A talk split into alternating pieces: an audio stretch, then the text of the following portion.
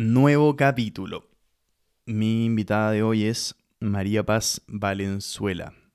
La Apache es la primera latinoamericana sobreviviente de cáncer en subir el Everest. Ella, bueno, tuvo un cáncer el 2017 y el 2018, con solo tres meses de entrenamiento, subió el Everest.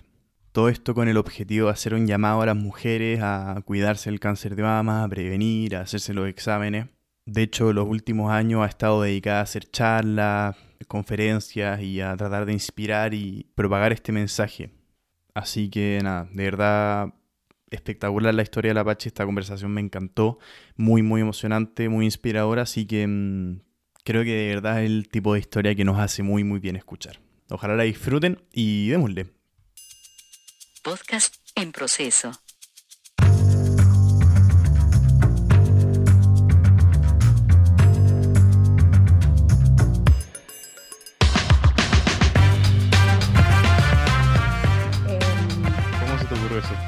De, de dónde salió la idea? Precisamente porque estaba como en mi segunda o tercera quimioterapia eh, y estaba pasándolo como realmente mal, estaba en un pedazo oscuro de, de- emocionalmente Mm, del alma, donde todo se veía negro, donde, donde me estaba costando mucho salir adelante y tener, por, tener un objetivo para, para pasar por todo lo que significa una quimioterapia. Y buscando como una especie de salvavidas de, de qué podría ser un proyecto imaginario que me salvara de, de lo que estaba viviendo en ese minuto. Y se me ocurrió entonces empezar a trabajar hipotéticamente en algo lejano, algo utópico, algo, algo que yo veía tan, em, tan alto como las profundidades en las que yo me encontraba en ese momento. Y entonces, en los minutos en que mi mente se escapaba del cuerpo, podía, i- empecé a, a- inventar este proyecto, sin tener ninguna ambición de que se realizara en realidad. Solamente era tenerlo ahí y disfrutar de eh, ponerlo, ponerlo en un papel empezar a pensar que era real, eh, pero no teniendo ninguna expectativa. Yo estaba, imagínate, tercera, cuarta, quinta, siete quimioterapias que me tenían por el suelo. Eh, era bien, bien loco pensar, pero era un sueño y los sueños, en los sueños se permite todo. sí. Y yo quería tener como un proyecto que me sacara de esta, de esta dificultad y de este lugar tan profundo y oscuro eh, cuando se terminara la quimioterapia, mm, porque veía como tan difícil cuando, cuando pierdes todo, cuando tu cuerpo ya no te acompaña. Em, voy a salir y voy a salir a qué? Voy a, ok, me lo van a entregar de vuelta en estado malito. em, ¿Y qué, cómo me reinvento cuando, cuando me digan, ok, váyase a la casa?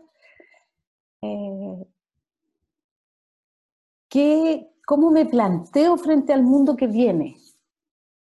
Que va a ser totalmente distinta porque después de siete meses de quimioterapia, después de medio año en que tu vida se para, Mm. se acaba, se produce un golpe profundo, em, en que es muy difícil reconocer muchas cosas en ti.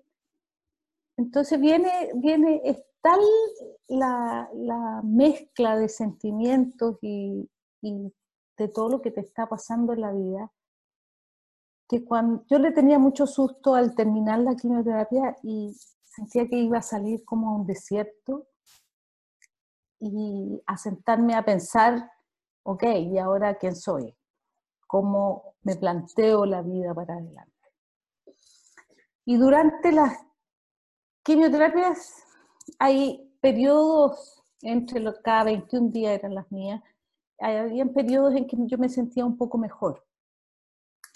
Y en ese tiempo, esas 10 días, 8 días que me sentía mejor, yo iba eh, dándole cuerpo a, a, esta, a este imaginario, en realidad.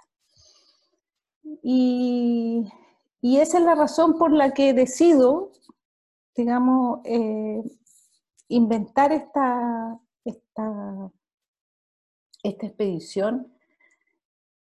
Y las cosas parece que se fueron dando porque en algún minuto, también al, terminar todo mi proceso del cáncer, eh, una de las maneras de replantearme, de reinventarme, de volver a ponerme de pie frente a la vida, era devolver la mano. ¿Qué hago? ¿Qué puedo hacer yo por otras mujeres? Porque finalmente, con todo lo difícil que, fue para mí, eh, todo el desgaste emocional, familiar, a pesar de eso, fui muy afortunada. En todos los sentidos fui muy afortunada. Por lo tanto, ¿qué puedo hacer? ¿Qué puedo hacer yo por otras mujeres? Mm. Porque durante mi cáncer, en general uno nunca quiere saber mucho del cáncer, de ningún tipo de cáncer. Cuando te toca ahí, uno como que se enfrenta a la realidad. Pero si no, que te pase por el lado nomás.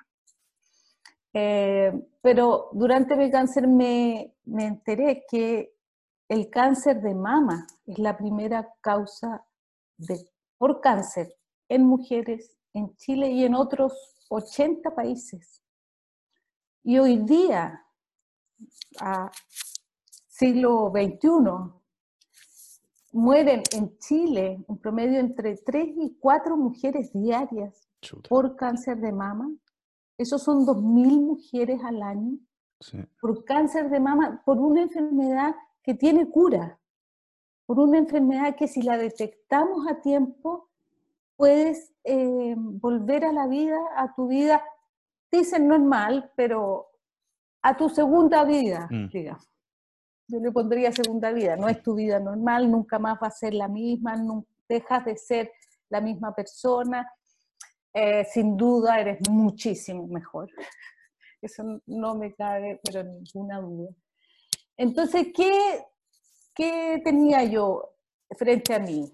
Tenía solamente lo que estaba haciendo antes, que estaba dedicada a la montaña.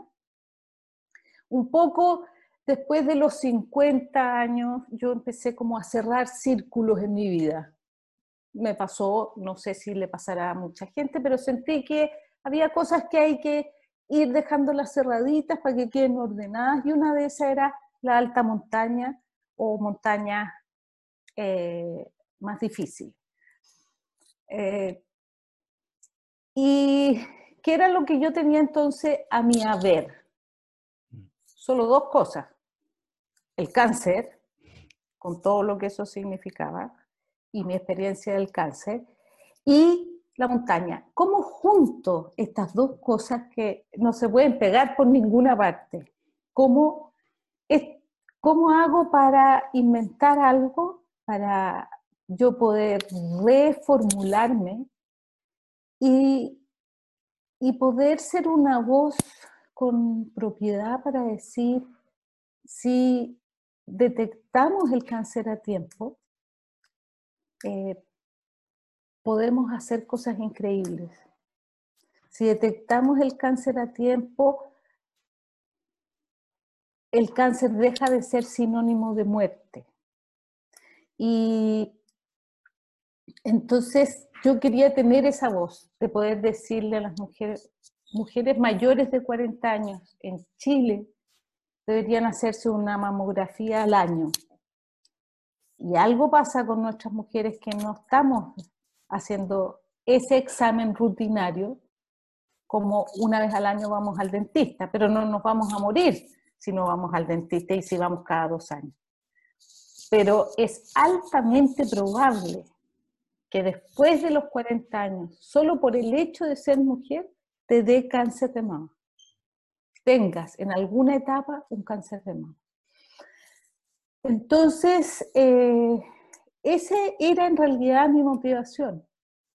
Ser una voz que con propiedad pudiera decir, aló, si todas vamos, mujeres mayores de 40, después, eh, una vez al año, hacernos una mamografía, entonces estamos protegiéndonos no solo nosotros, sino que además a todo nuestro entorno, a toda nuestra familia. Porque hoy día, cada año hay 2.000 familias que se quedan sin una mujer que es mamá, que es hermana, que es tía, que es abuela, que es hija, que es polola, que es pareja, etc. Y todas esas muertes o gran parte de esas muertes se podrían detectar a tiempo y se podrían sanar. Eh, por lo tanto, esa era como mi motivación. Mm. Jamás fue la cumbre del Everest. Y yo digo que el, el, el cáncer, mi cáncer, me regaló el Everest.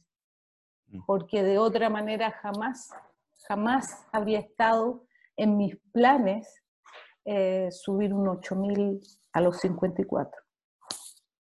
Ni una posibilidad. Mm, o sea, no fue tanto un desafío personal, sino que más como mandar este mensaje.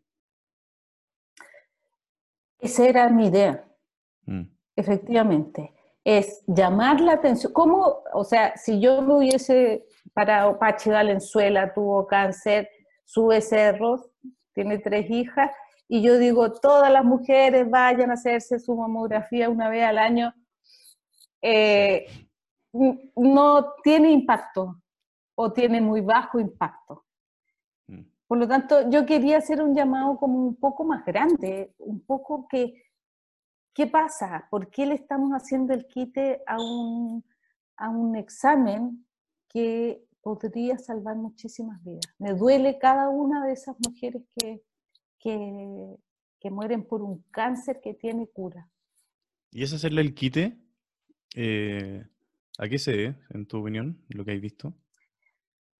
Yo creo que tiene que ver con, con, una, con la idiosincrasia nuestra de las mujeres, sobre todo a esa edad en que todavía tenemos niños que no son tan grandes, están en la casa, de la constante postergación creo, estoy solamente eh, elucubrando una, una, respuesta, creo que las mujeres somos muy buenas para, para asistir a otros, mucho.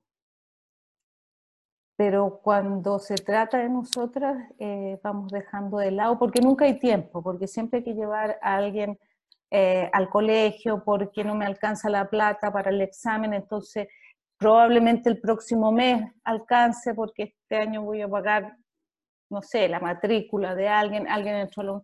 Te vas postergando inevitablemente. Tú estás al último en la lista de tu familia. Mm. Em, y, y, mi idea es cambiar esa mirada. Es cierto que nosotros como mujeres somos como las protectoras de, de del montón. Sí y nos ponemos al final de la lista.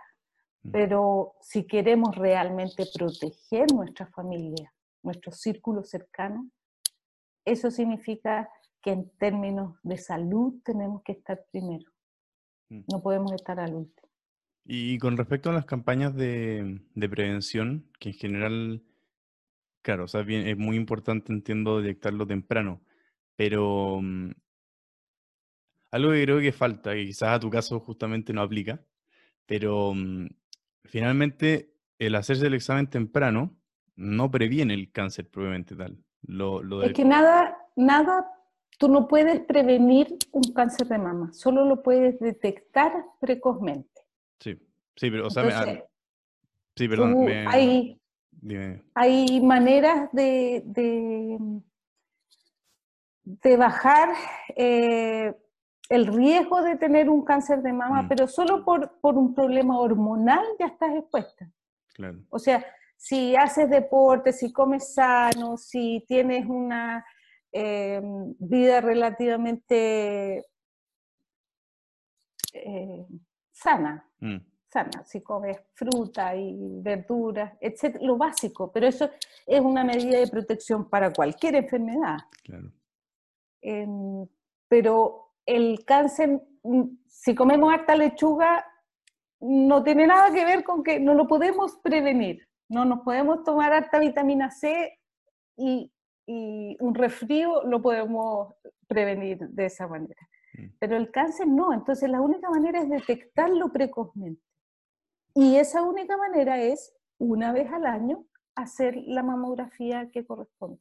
Un, eh, un examen que tampoco es de alto costo y que podemos encontrar en todo Chile.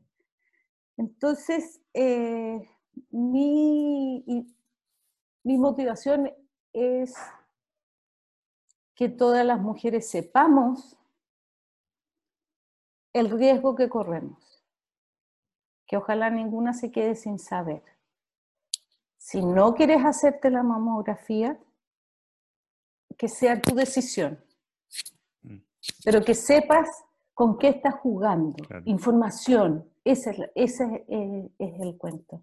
Es poder, no es porque yo sea experta para nada, sino que si crees que, que podrías tener o si tienes más de 40 años, es altamente probable que tengas un cáncer a lo largo de tu vida más mayor.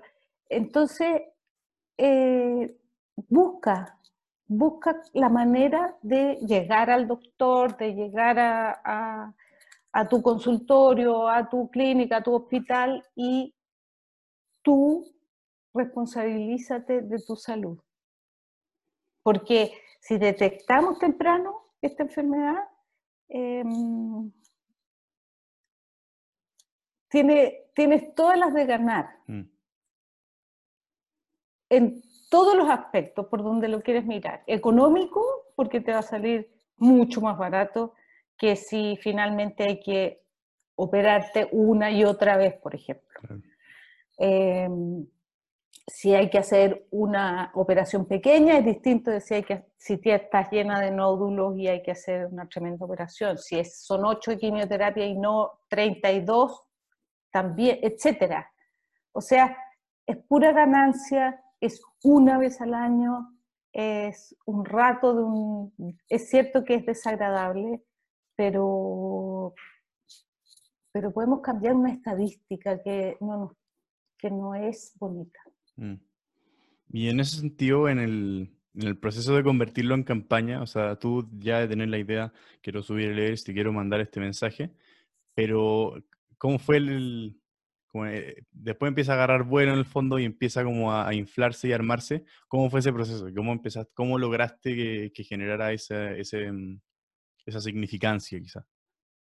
Bueno, eh, mucho trabajo porque hay que producir esto. Yo hasta diciembre del 2017, el 15 de diciembre tuve mi última quimioterapia y ya tenía, me había conseguido el 50% del presupuesto.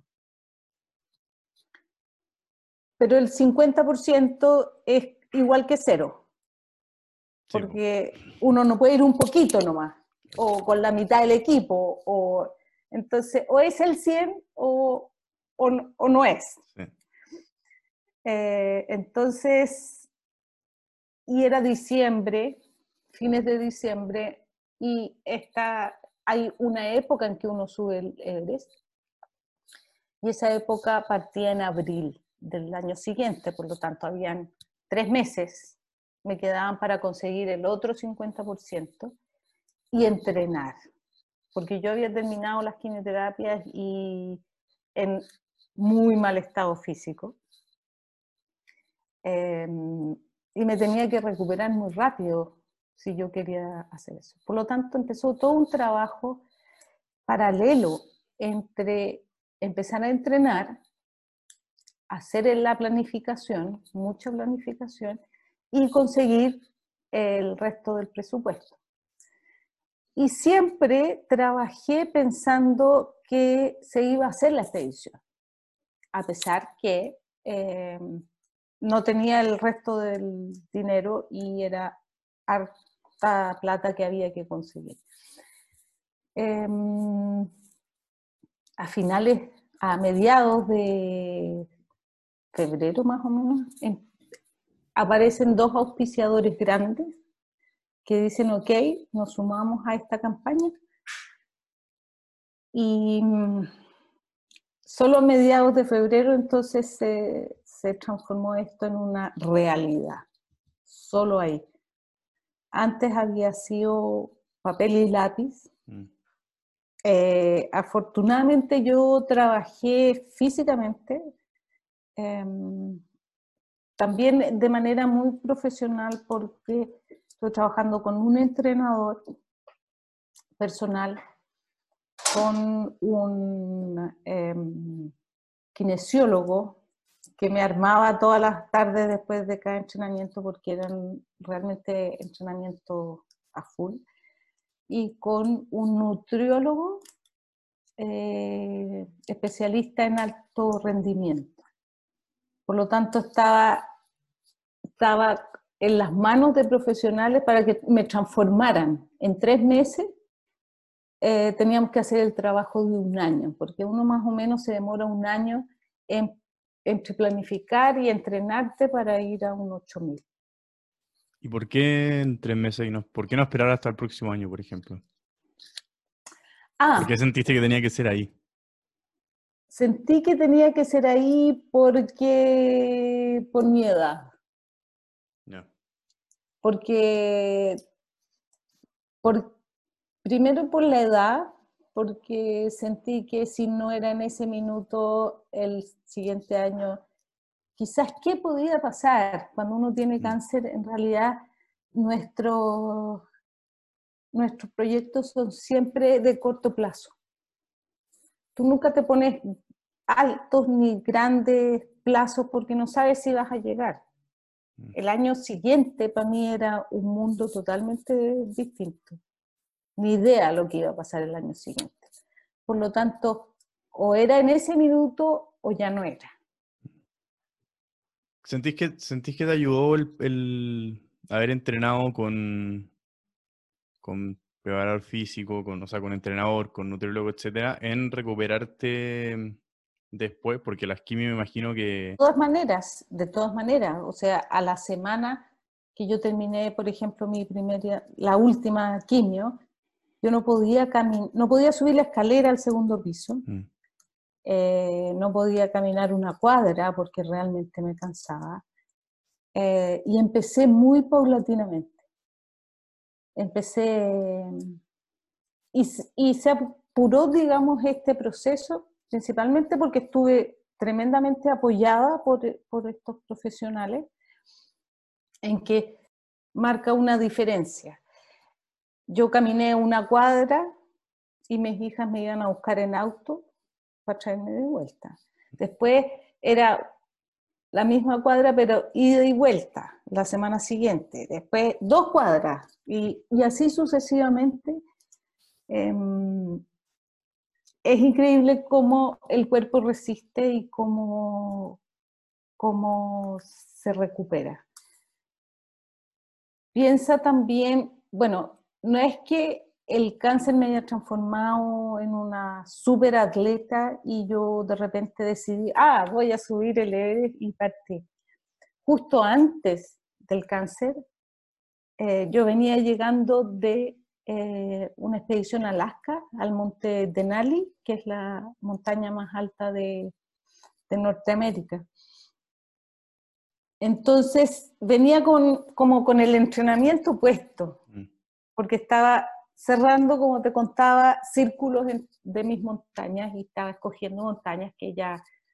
Y ese, ese verano del 2017 ya había estado por tercera vez en el Aconcagua y venía llegando del Denali, entonces estaba en un training muy alto en que el cáncer lo puso en pausa así en forma, lo congeló, en el, me congeló en el tiempo, que es precisamente eso. Pero, eh, o sea, porque mencionaste cerrando etapa, pues, si entiendo bien, ¿tú estás pensando quizá en, dejar el, subir montaña en ese minuto, antes del cáncer? Estaba dejando de subir altas montañas. Ya. Altas montañas y dedicarme a montañas más, donde no fuera un sufrimiento para mí. o sea, de manera un poco más no Fuera un, un, desgaste tan grande, no mm. montañas más de 6.500 o algo así. Eh, donde fuera un disfrute ir a la montaña. Claro. Mm. Y la edad nos va pasando la cuenta. Entonces, no, por eso que era la urgencia mía de ir en ese minuto, era porque además estaba toda esta motivación con el cáncer. Em, el sentir como, como tener un objetivo, cuando tienes una enfermedad grande, tener un objetivo al final de ese túnel, mm te ayuda a salir más rápido. Sí. Si, tú te quieres recuperar, y, pero tienes, no sé, tres meses y vas viendo, les das tiempo a tu cuerpo para que se recupere, se, toma más tiempo del necesario o más tiempo tú misma en mentalmente sentirte sana. ¿Y tuviste la presión de, la gente que tenía a tu alrededor, no sé, tu familia quizá o el equipo en el que estáis trabajando, de decir, mira, sabéis que quizá em, subirlo con tres meses de entrenamiento, además sin, no estáis partiendo de cero, digamos, estáis partiendo de menos, estáis partiendo del subterráneo, no de cero. Entonces, ¿cómo lidiaste con eso? Porque no, o sea, no creo que sea muy aconsejable, claramente, no sé mucho, pero subir con tres meses si se necesita un año y más en la condición que estaba ahí. Eh, entonces tuviste presión de quizás ahí decir, sí, sabéis que quizás irresponsable no es tan buena idea. ¿Sabes qué? Mira, yo mantuve hasta mediados de febrero, cuando recibí solamente el 100% de los auspicios, eh, este era un proyecto que era secreto. Era mío, yo no se lo había contado a nadie, solamente se lo conté al entrenador, al kinesiólogo y al, nutriólogo eh, para explicarles qué es lo que tenían que ellos hacer, la magia que tenían que hacer. Eh, ni siquiera a mis hijas les conté, a nadie, porque precisamente porque parecía tan de tan casa realidad que, era mejor mantenerlo tranquilo, callado, yo trabajara como si esto fuera a ocurrir sin ocurrir. Mm. Porque lo peor que podía pasar era que yo terminara bien entrenada y podía seguir subiendo otro cerro. Y no pasaba nada. Así que mantuve este, este proyecto como secreto hasta hasta que llegó todos los auspicios y quedaban seis semanas para irnos. Entonces fue, fue, se anunció o lo anuncié cuando tenía que ser, no antes, porque si no resultaba, nadie salía herido. No, y además verte tan motivada y tan, o sea, poniéndole tanto empeño también es decirlo o anunciarlo, digamos, viendo a, una persona que está poniéndole el, el 100% de todo es distinto que es, me imagino que es distinto que si tú hubierais dicho el 1 de enero eh, quiero hacer esto. O sea, la reacción me imagino habría sido bastante distinta. Claro, yo no podía decir, ok, voy a cruzar nadando el Canal de la Mancha, porque no nado y, tendría que aprender a nadar. Entonces, esto no es como generación espontánea producto del cáncer. Mm. Es algo que yo venía haciendo y eso es bien importante que así se entienda. Em, porque la transformación no es así del cero a todo. La montaña, yo llevo más de 30 años haciendo montaña, entonces es un lugar donde me muevo con mucha soltura, es un lugar donde conozco. Em, estaba haciendo montañas más altas justo antes del cáncer, entonces este era un paréntesis. Gran paréntesis. Claro, me botó al suelo, me dejó bien machucada en el suelo, pero, pero era lo que yo estaba haciendo. Entonces, creo que eso es importante entenderlo. No es que todos salimos del cáncer y vamos que vamos a poder, eh, todos vamos a poder subir un Everest. Eh, no es así. Mm. Cada, cada persona con su cáncer son mundos muy distintos. Mi intención no era decir, vas a tener cáncer, pero te vas a sanar y vas a poder hacer cualquier cosa. No, mi intención es mujeres mayores de 40, por favor, una vez al año, hagamos el examen de la mamografía para detectar en, en una etapa inicial, precozmente, un cáncer de mama. Y ese era todo el cuento, no era, no era como, no es en ningún caso eh, transformarme en una super mujer que, y que todas las mujeres con cáncer nos vamos a transformar.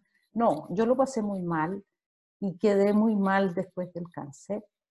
Em, y gracias al trabajo que hicieron esos profesionales, eh, me transformaron en tres meses en vez de un año, por ejemplo. Mm pero porque hicimos un trabajo súper concreto, preciso, eh, muy bien planificado.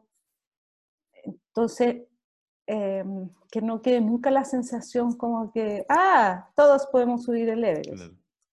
¿Me entiendes? Sí. Y llegando allá, o sea, ya estando en Nepal y todo, em, ¿tú estabas tranquila con que podíais, con tan poco entrenamiento y todo? Llegando allá yo me sentía súper bien. Mm. Eh, nunca más me acordé que yo había tenido cáncer ni que eso estaba muy lejos, muy lejos. Em, y estaba bien, tengo muy buena adaptación a la altitud. Y también el trabajo en la montaña se siente la experiencia que te da tantos años habiendo subido cerro, te da esa seguridad que necesitas. Entonces, em, allá efectivamente no tuve ningún problema con la altitud. Mm. Y en la... Mm, estaba escuchando de la entrevista que mm, una vez que llegaste arriba, lo, como que inmediatamente te dejaron muchas ganas de bajar. Sí, eso te llamó la atención. Eso me llamó mucho la atención. Sí, me bajó una urgencia eh, por descender rápido. Bueno, también llevábamos muchas horas, eh, había sido una jornada muy larga y, y al llegar arriba siempre te preguntan, ¿y qué sentiste en la cumbre? ¿Qué, mm. ¿Qué pasó? ¿Cómo lo viste? En realidad, yo no sentí una emoción desbordante como en otros cerros cuando uno llega a la cumbre. Aquí era cansancio y mucha preocupación porque quedaban muchas horas para llegar al campamento de 8.000 metros, que era el campamento 4. Por lo tanto, eh, y yo sabía que la bajada es, es donde estadísticamente se producen muchos más accidentes, porque la gente viene cansada, porque ya no te preocupas tanto de poner tu anclaje y te aseguraste la cuerda que no era y entonces te caíste y eso sería todo, porque toda la bajada es prácticamente una arista larga. Esa, se ha visto muchas fotos de, de, esa fila de escaladores que van subiendo por la arista. Ya, esa misma, mírala al revés, imagínate que vas bajando por ahí. Vas bajando por ahí y se ve ampliamente que es una arista, que es como un espinazo de un animal, y vas por encima y hacia ambos lados hay 2.000 metros de caída libre, glaciar completo hasta abajo. Por lo tanto, aquí no hay posibilidades para un error. Mm. Tienes que ir dando cada paso. Y esa era mi urgencia, bajar. Bajar, eh, bajar y llegar al, al campamento 4. Mm. Porque a diferencia de otros deportes, la meta no es la cumbre. La meta es llegar de vuelta a tu campamento. Cuando uno corre, no sé, una maratón, la meta está al final de los 42 kilómetros. Y se acabó. Y después te pasan a buscar en auto y te vas para tu casa.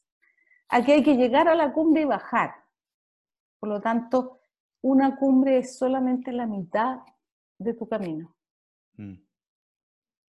Sí. Y, en ese sentido, eh, claro, o sea, de hecho me imagino que, llegar arriba y todo el esfuerzo que implica, sobre todo en esas condiciones extremas, y ahora, y pensar, ahora me queda todo lo mismo de vuelta, claro, debe ser bastante complicado.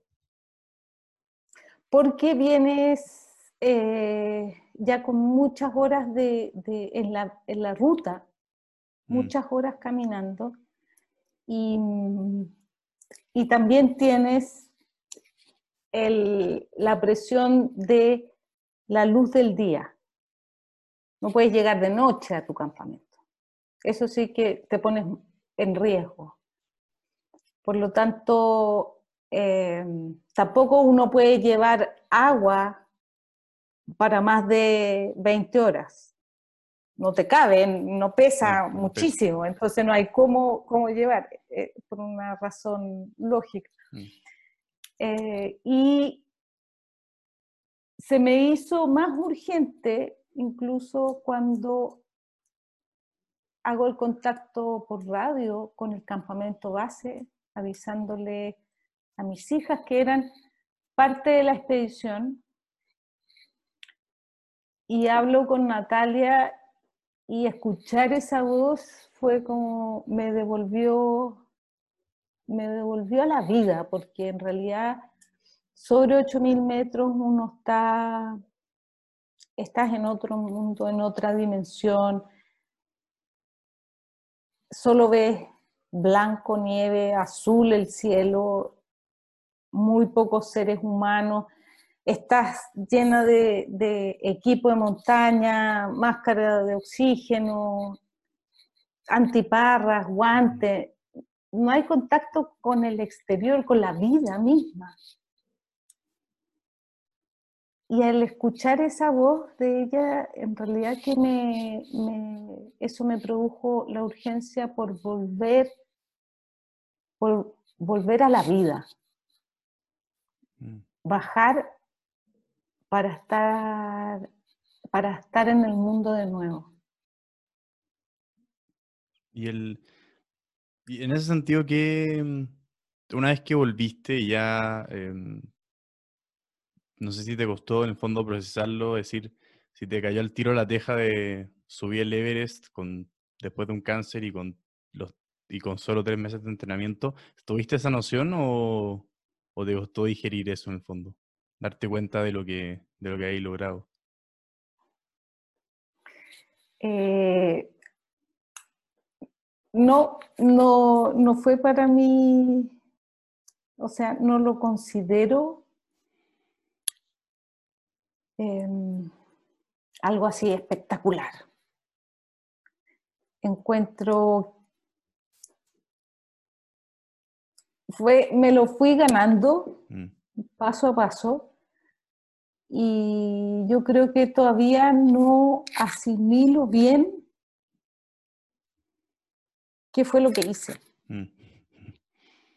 O sea, no lo, no lo tengo metido en, en, en, la comprensión real mm. de qué fue lo que pasó aquí.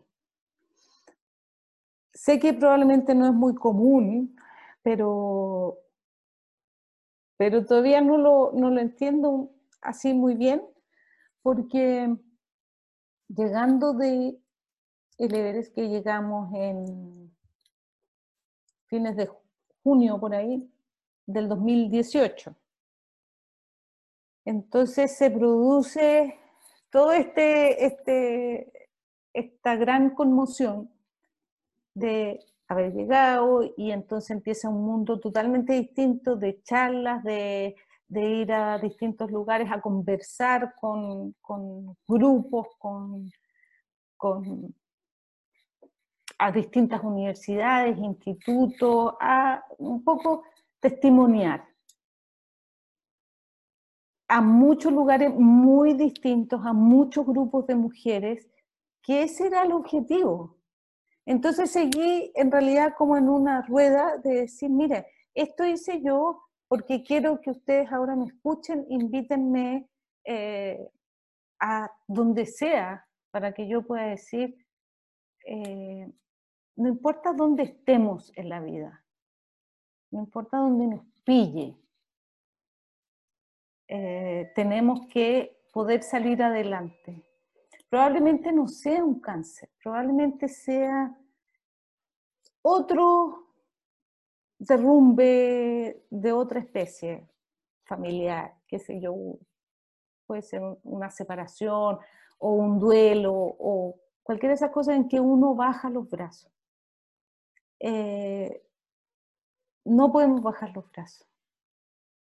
Tenemos que eh, poder ser capaces de reinventarnos, de volver a ponernos de pie y de poder seguir.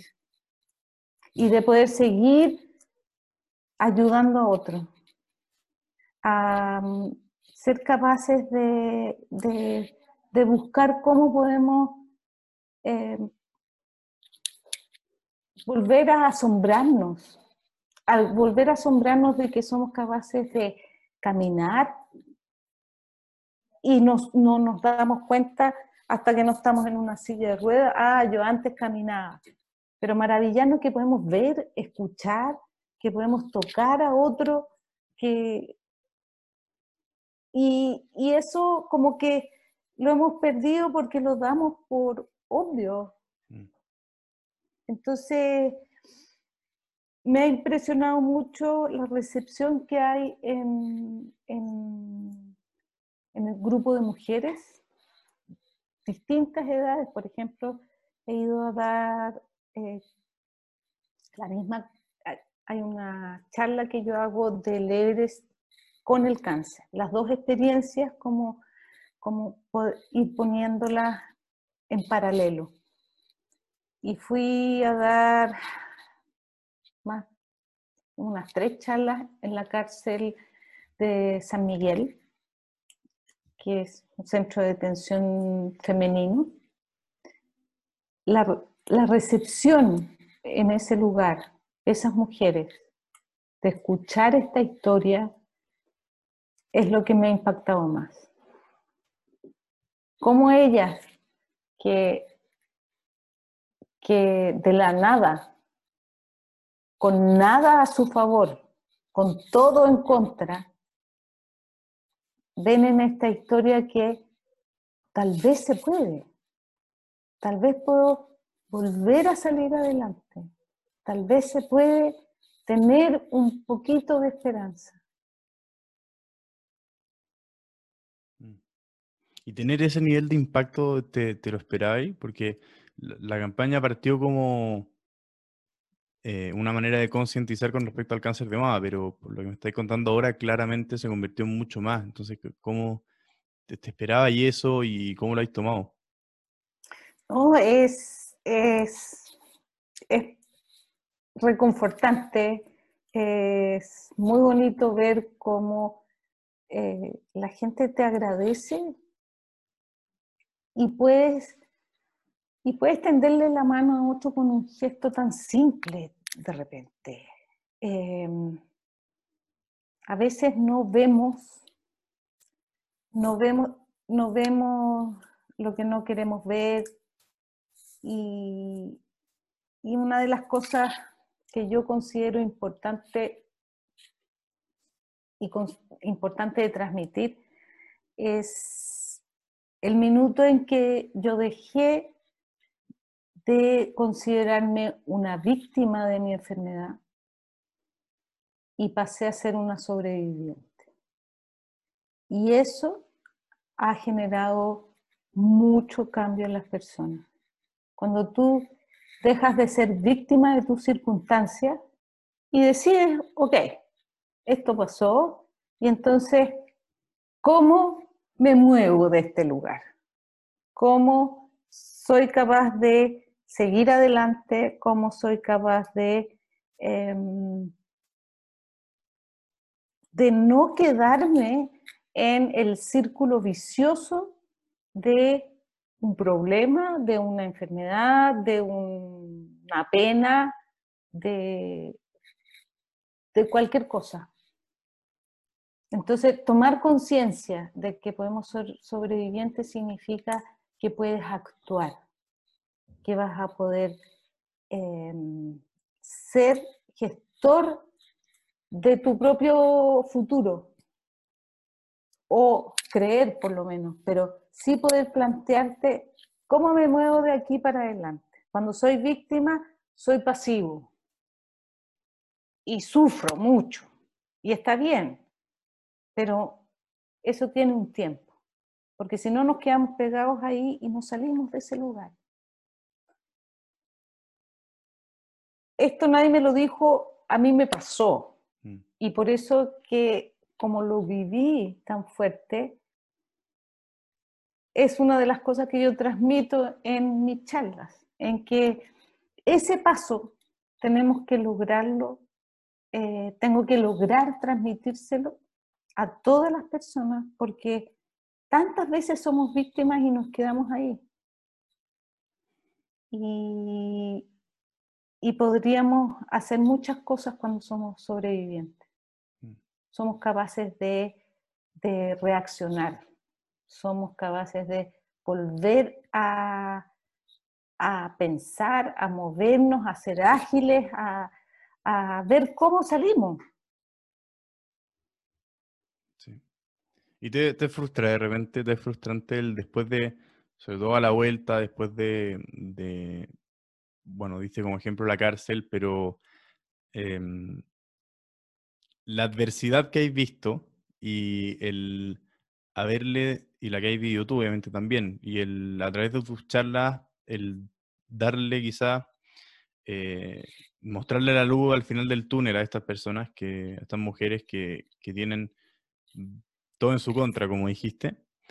¿Te es frustrante de repente ver cómo eh, la mayoría de nosotros estamos constantemente preocupados de puras estupideces y entrampados en puras estupideces que en problemas que por lo general pueden parecer gravísimos y muy importantes, pero en perspectiva finalmente son insignificantes, pero finalmente sí generan que la gente se entrampe y sí, generan que la gente se victimice. ¿Te es frustrante ver eso y, em, cómo lo veis tú y cómo cambió eso en tiempo? No, no, no es frustrante porque porque todos los procesos en la vida tienen un tiempo que yo no puedo exigirle a, alguien que no esté preparado emocionalmente a que sea súper empático, que sea súper eh, creativo y que sea proactivo. Em, no, no, no, no es mi rol juzgar tampoco, ni tampoco tengo la respuesta ni, la varita mágica.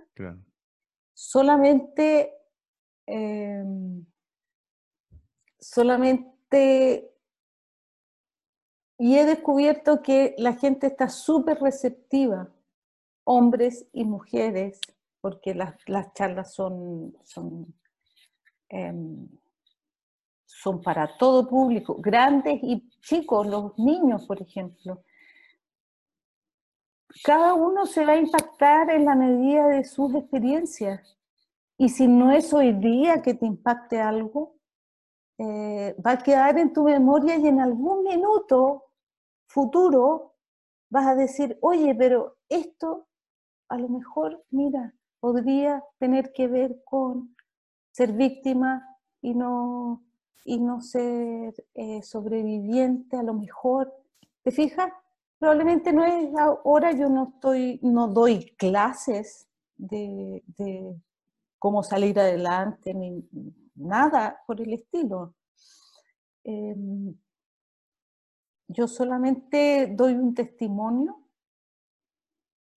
y, y transmito lo que fue para mí el aprendizaje del cáncer y la montaña y el Everest por si alguien le sirve y si alguien puede transformar su dolor en, un proyecto eh, reparador, bienvenido. Y si alguien puede, descubre que deja de ser víctima de una enfermedad que lo tiene atormentado y decide ser sobreviviente y lo pasa mejor, maravilloso. Pero cada una de esas experiencias es personal y cada cosa que, tú tomes eh, de mi testimonio es personal y va a depender de tu experiencia, por lo tanto no me frustra para nada em, que, otros en este minuto no entiendan mm. que no ha sido el caso, porque somos humanos y está perfecto que a veces nos preocupemos de cosas que parecieran tan banales. Mm. Pero a veces eh, todos hacemos eso. Lo que pasa es que es importante no quedarse solo en eso. Mm. Sí. ¿Y ese proceso lo viste también tú, el de pasar a, a víctima sobreviviente? Porque esa, ese, ese, proceso de, de pasar de víctima sobreviviente o de de darse cuenta de que eh, las experiencias o las adversidades son también quizás oportunidades y, de ahí pueden surgir eh, procesos reparadores, como dijiste. ¿Lo viste tú también y qué, cambio generó en ti, digamos, eh, antes del cáncer y después del cáncer? Generó precisamente el proyecto de Everest, porque los tres primeros meses de mis quimioterapias, yo estaba sufriendo como víctima y era una víctima para todo el mundo y para mí sobre todo. Por lo tanto, no me estaba moviendo de mi espacio de víctima, porque te, te inmoviliza, no te permite ver más allá. Mm. Y solo me di cuenta que yo no quería estar ahí cuando mi doctora me dice, escucha, tú eres tremendamente afortunada. Eso sí que es raro. Yo afortunada se me había caído el pelo, em, las cejas, no andaba con turbante, tenía cara, o sea, totalmente oncológica. ¿Cómo iba a mm. ser afortunada? Nadie es afortunada con un cáncer adentro. Sí, me dice, porque, y ella me cuenta lo de la estadística eh, de la mortalidad del cáncer de mama. Dice, tú vas a salir adelante perfectamente bien, tienes un tratamiento maravilloso. La gran mayoría de las mujeres en Chile que tienen cáncer, no, si se lo detectan, a veces no pueden acceder a los tratamientos, porque hasta hace dos semanas atrás no había ley del cáncer. Por lo tanto, tratamientos carísimos. Por lo tanto, tú eres realmente afortunada. Y ahí fue como que me hubiesen pegado contra la pared. ¿Cómo voy a ser yo víctima si tengo todo a mi favor? No tengo derecho. Mm. y eso fue lo que gatilló en mí el cambio. Pero en otras personas puede ser otro el detonante. Sí. Sí. ¿Y el...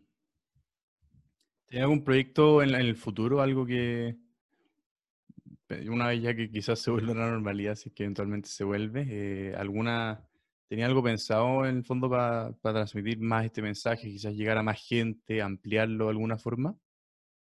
Bueno, hasta antes de la, de la pandemia, estaba dando muchísimas charlas, trabajando también en el cuento de la, apoyando la ley del cáncer que saliera y mm, apoyando a pequeños grupos de, mujeres con cáncer.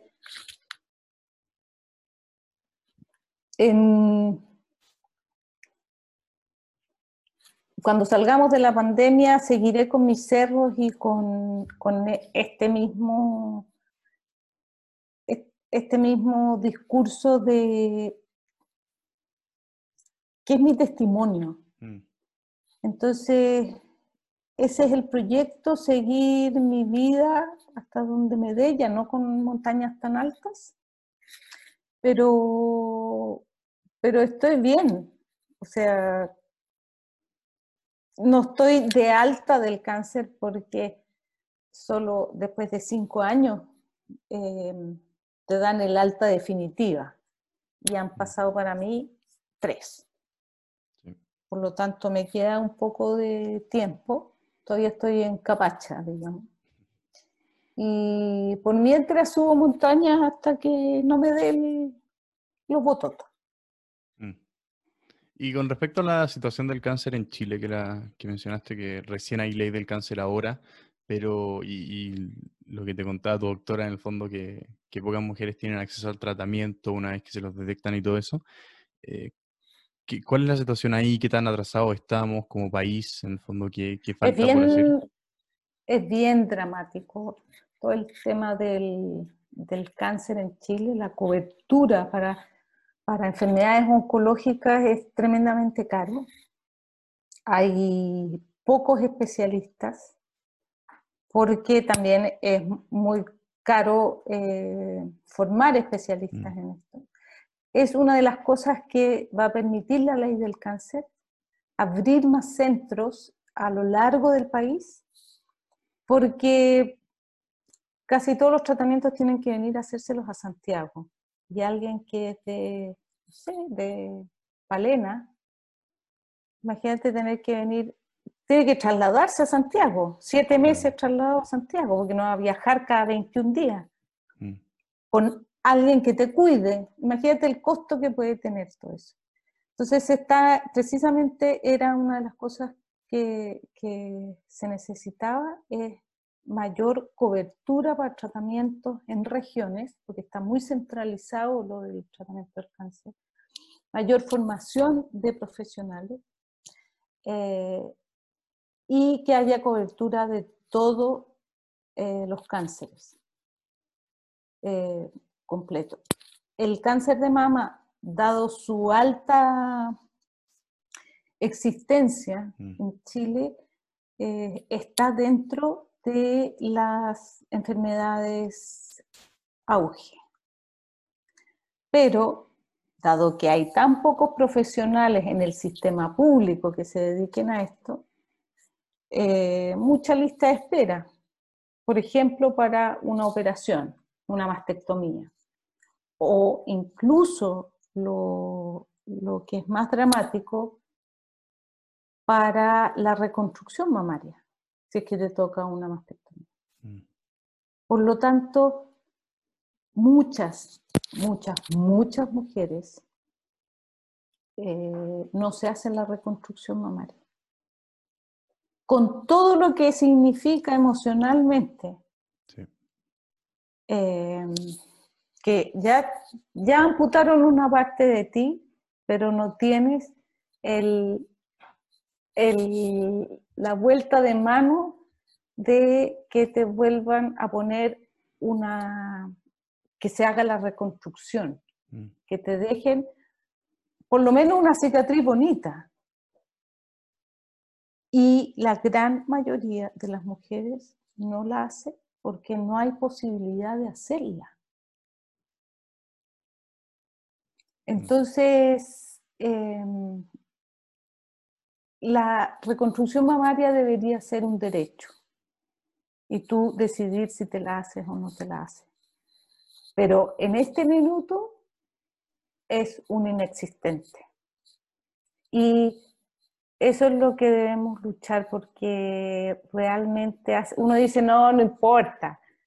Importa demasiado.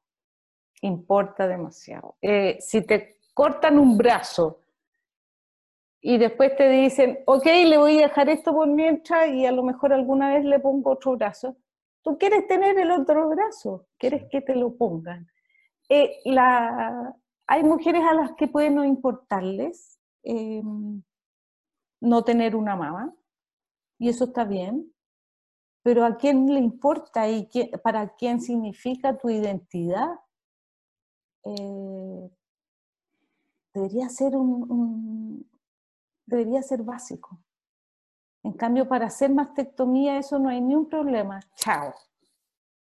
Vamos sacando problemas. Mm. Claro, porque estamos salvando vidas. Pero tu calidad de vida posterior a un cáncer, esa también es importante. Y hay un problema ahí de dignidad de la mujer que tiene una mastectomía y que no tiene acceso a poder hacerse em, la reconstrucción mamaria. ¿Y se ha logrado avanzar con eso en los últimos años? ¿De alguna manera? O, sea, el gran avance ahora es esta ley que acaba de ser promulgada, porque eso significa que va a tener financiamiento. Mm. Hasta ahora no había nada de esto. Va a haber financiamiento y claro, este proceso sí que va a ser largo porque volver a formar 600 oncólogos que se necesitan para y mejorar el acceso de toda la población a a las operaciones, a los hospitales, a... Em, eso se va a demorar, no sé, unos 10 años en que esto paulatinamente vaya tomando fuerza y, y, cuando te toque hacerte una reconstrucción mamaria, esté el implante que te corresponde y no el que llegó por correo a, no sé, a Lebu, por ejemplo. Entonces, no porque estés en Santiago y tengas cobertura de tu ISAPRE, eh, va a estar bien que, que, tú decidas que, te haces o no la, reconstrucción mamaria. Mm. O sea, si lo puedes hacer, maravilloso. Si lo quieres hacer, fantástico. Pero esa debería ser una opción para toda mujer Y la situación actual, eh, con todo el tema de la pandemia, porque el, como mencionaba al principio, como mencionaste al principio en realidad, el problema principal es que pocas mujeres hacen el examen anual. Y obviamente ahora con las cuarentenas y todo, eh, eso se ha complicado bastante, ¿no? Ahí estamos al debe profundamente. Eh, creo que el colegio médico y hasta el ministro puede haber dicho que después de la pandemia el cáncer va a ser una gran enfermedad porque mucha gente ha dejado de hacerse los tratamientos y ha dejado de ir a consultar y ha dejado de hacer las operaciones por razones obvias. Mm. Eh, y llevamos cinco meses y un cáncer en cinco meses cambia totalmente tu panorama. Por lo tanto, después de esta pandemia, claro que va a estar difícil. Mm. Claro, y, y, claro, hay que estar atentos ahora a que cuando te toque el año, el año no empieza en enero. Tu año, tú pones eh, la fecha en que quieres hacerte la mamografía. Pues, mm. para que no se te olvide nunca, puedes hacerla el día de tu cumpleaños, por ejemplo yo he inventado eso. Porque uno dice, ah, pero en enero me la voy a hacer. Después o se van de vacaciones, o cambiaron los planos, ya, en marzo. Pero en marzo los niños entran al colegio, hay más gastos, hay que pagar, etc. Entonces, se va corriendo. Julio, no, ya está lloviendo, hace mucho frío, mejor no voy. Y llega, después nunca más, porque tú decís, ah, no me la voy a hacer a fin de año, ¿para qué? Espero al otro marzo. Mm. Y así sucede. Entonces, eh, el año empieza hoy día. Hoy día empieza a correr el año, no empieza a correr el primero de enero. Eh, hay que cambiar la mentalidad. Mm. Entonces, hoy día me empiezo a cuidar. voy a pedir la hora hoy día. Independiente del mes, del año, de, de lo que sea. Sobre todo que ahora llevamos cinco meses encerrados. Es mucho tiempo. Sí. Por lo tanto, pide ahora tu hora. No importa que te la den para abril, pero tienes la hora. Tienes un compromiso contigo. Mm. Y el, creo que algo bien importante es que, por lo que entendí, en realidad no sé si esto es así, pero hasta antes de la ley del cáncer, y no sé si con la ley del cáncer esto cambió, pero que la mamografía, eh, el factor económico sea un problema para acceder a una. No tanto. Eh, mamografía está bastante accesible, tiene FONASA, eh, se cubre por, por es, es, una patología, el cáncer de mama es una patología auge. Eso no quiere decir que encuentres hora todos los días, ni que, te salga costo cero, ni que tengas fácil acceso. Solo que hay acceso, hay, los mamógrafos es un, un equipo que está prácticamente en todos los lugares, en todos los hospitales. Em, entonces, y es un examen que no, no tiene mayor complejidad. Mm.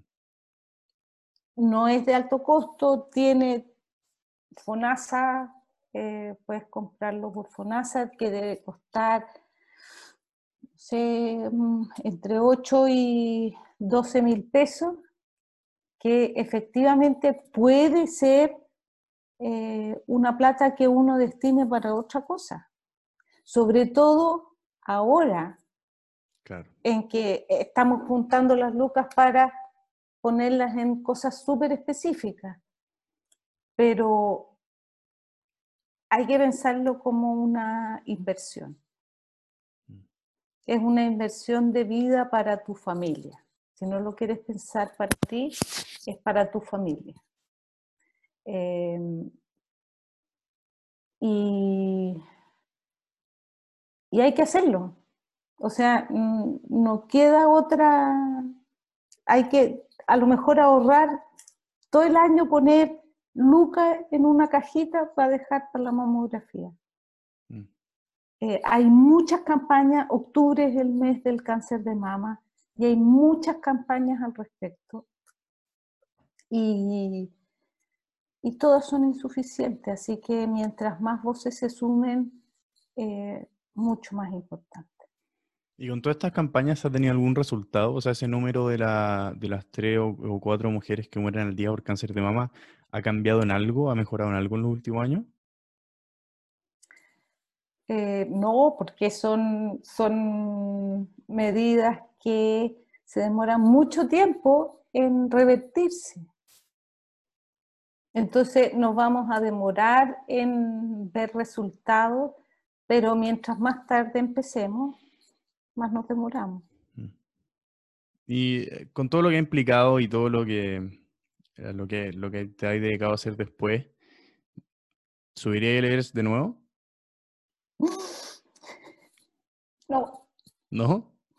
No, no, no. No no sería el lugar que escogería. Eh, está muy... La experiencia es muy fuerte. Em, es, estar al borde entre la vida y la muerte Mm. en forma constante. Y, mm, escogería otras montañas, sí iría a otras montañas grandes, feliz, pero es muy grande ese cerro, muy grande. Es realmente un, em, un lugar sobrecogedor, porque estás sobre las nubes, encima de todo, eh, ahí se acaba el camino, pero, pero es un cerro donde te expones mucho. Creo que una vez es suficiente. Hay más cerros. Sí. Y en eh, antes eh, también subí cerro, o también subí montaña. Em, ¿tuviste alguna vez como meta hacer quizá el, el Grand Slam, creo que se llama? Las siete, Las las siete siete cumbres. Claro, las siete cumbres. Eh, no, ya he estado en varias, pero es un proyecto excesivamente caro, Mm, tremendamente caro, no tiene sentido por lo menos para mí. Eh, y además que se transforma como en una locura, porque ahora están haciendo, por ejemplo, las, las siete cumbres, que son las siete cumbres de los continentes, de todos los continentes. Y ahora ya no basta con subir las siete cumbres, sino que hay que hacerlas en un periodo de tiempo, en un año, por ejemplo. Entonces, hacer las siete, porque si ya haces las siete cumbres ya no tiene ni un sentido. mm, Eh, no, esas carreras así como ex- de éxito total, eh, no, no, no me seducen. Y es un proyecto carísimo. Imagínate en el Monte Vinson, en la Antártica, que es el más alto de la Antártica, eso puede costarte 50 mil dólares fácil, chuta. solo ir a ese. Entonces, ¿tendrá sentido generar algo así como 150 mil dólares o 200 mil dólares para ir a subir siete cumbres en un tiempo? No tiene, esa no es mi modalidad de montañismo. Mm, No es carrera así por hacer carrera, sino que es subir las montañas por la pasión de estar ahí. Y a estas alturas de mi vida también debo escoger muy bien a qué, a qué montaña me gustaría ir. mm, Pero ya he estado en el Kilimanjaro, por ejemplo, que es la más alta de África, de ese continente. En el Aconcagua, en el Elbrus, en el Denali. Eh, la pasión es por subir montañas, no es una carrera por subir los Claro. 14 8 miles, que hay 14 8 miles. Eh, para mí no tiene sentido eso, tampoco alcanzaría a hacerlos, mm. Porque se hacen dos cada temporada, no necesitaría demasiados años, no me da, no me da la cuenta, pero, pero la montaña también tiene que, mucho que ver eh, con quién vas a la montaña, quién acompaña esos pasos. No es solamente ir a subir cerro y encabaramarse por, los, las piedras y poner la bandera y bajar corriendo y listo. No es, no es una lista de chequeo. Es mucho más que eso. Es mucha preparación eh, desde antes de investigar, de ir a ver, de, de mirar el cerro de lejos, de estar en el lugar. Entonces, no es subir por subir. ¿Y el Everest fue la más difícil? Para mí, Sí. por lejos. Por lejos, porque es un cerro interminable. Mm, Interminable, sobre todo porque prácticamente nunca ves la cumbre.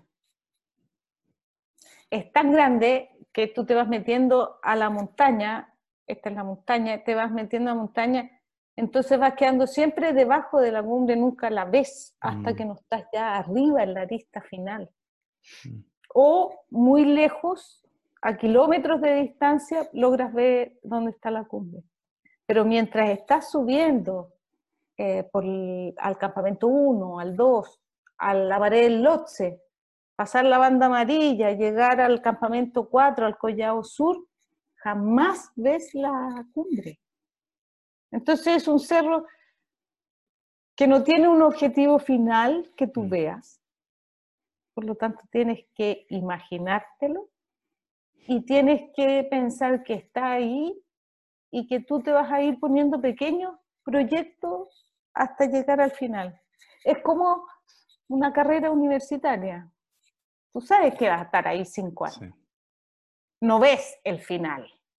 No sabes qué va a pasar en el último año. Y vas de a un año, vas dirigiendo tus pasos hacia el final Mm. pero no ves la cumbre hasta que no llegas hasta el final y te entregan tu título. Sí. Ok, esto es así y no termina nunca. Siempre hay un paso más que dar, siempre estás a 8.600 metros, se supone que quedan 200 metros para llegar a la cumbre y todavía no la ves. Sigue siendo un hipotético.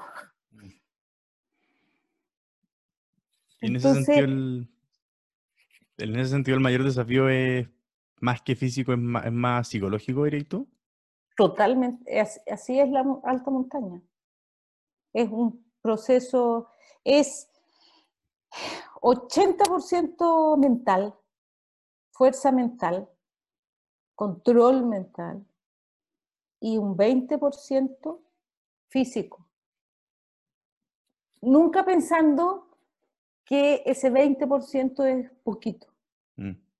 ese 20% es muchísimo, pero esa es la proporción con el desafío mental. Chuta. Y el, en el sentido de... mm, ¿Es más mental porque nunca se ve el final y ya se empieza a alargar mucho? Porque, porque me imagino que también debe pesar, el decir, acá muere gente todos los años, o sea, el, el margen de error es muy, muy bajo. eh, me imagino que ya cuando uno está más arriba, em, tú has escuchado un par de entrevistas de algunas personas que lo han subido, que ya es como más, como que le empieza a pegar al instinto de supervivencia, y ya como esa colaboración y camaradería que hay abajo ya no está tanto. Ya se pierde. Claro. Y mm, es mental porque hay, un- hay todo un proceso de resistencia a la cantidad de tiempo que tú estás en una expedición. En general estamos acostumbrados a estar poquito tiempo en una expedición. A los cerros de aquí tú vas por el día o dos días o cuatro días si es el plomo como máximo y te devuelve a tu casa y se pasó. Eh, en los Alpes también, puedes ir por el día a escalar, haces cumbre y vuelves. O dos días, tres días. En general los 8000 son expediciones muy largas y eso desgasta cualquier estado de ánimo, cualquier relación de equipo y de grupo, eso afecta. Y, y eso lo puedes eh, sobrellevar solamente con eh, experiencia, haberlo vivido. Ni siquiera sirve que te lo expliquen. Sí.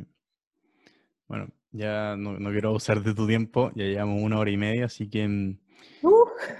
sí, se pasó volando. acabó el café. Sí. Em, nada, quería preguntarte si querías dejar alguna reflexión final o algún mensaje con el que te gustaría cerrar. Em, oh, que, mm,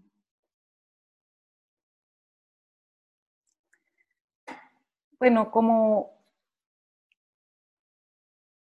hay momentos en la vida en que, que sentimos que, que, nos traiciona, que nos juega feo y que, que en esas condiciones, con esas condiciones nosotros no estamos disponibles. Solo quiero decir que, que cuando eso suceda, pensar que siempre hay un horizonte, siempre podemos mover nuestros límites un poquitito más y podemos salir adelante con el apoyo de muchos, que de esto, de nada muy difícil se sale solo, ni sola. Que buscar ayuda es, es un, un tema que siempre nos cuesta tanto, pero que se hace indispensable en los momentos difíciles. Y pensar que no estamos solos. Esta pandemia ha, pasado a transformarse en, en parcelas de soledades que nos tenemos que acostumbrar a esta discusión y a, esta, a este nuevo relacionarse a través de las pantallas Em, que no estamos solos, que, que se puede salir adelante. Eso. Buenísimo. Bueno, darte las gracias, María Paz. De verdad fue un tremendo, tremendo capítulo. Me gustó muchísimo, lo pasé muy, muy bien. Así que, mm, de verdad, darte las gracias por tu tiempo. Y nada, fue de verdad un agrado conversar contigo. Muchas gracias, cariños, y espero que nos podamos ver otra vez. Muchas gracias a ti, fue verdad un gusto, así que estoy muy, muy bien. Chao, María, gracias. Bueno, eso fue el capítulo de hoy. Nada, tremenda, tremenda conversación, muy emocionante. Creo que el Apache es un ejemplo a seguir, así que nada, fue verdad increíble esta conversación y ojalá la hayan disfrutado. Así que, mm, nada, otro éxito más y hasta la próxima semana.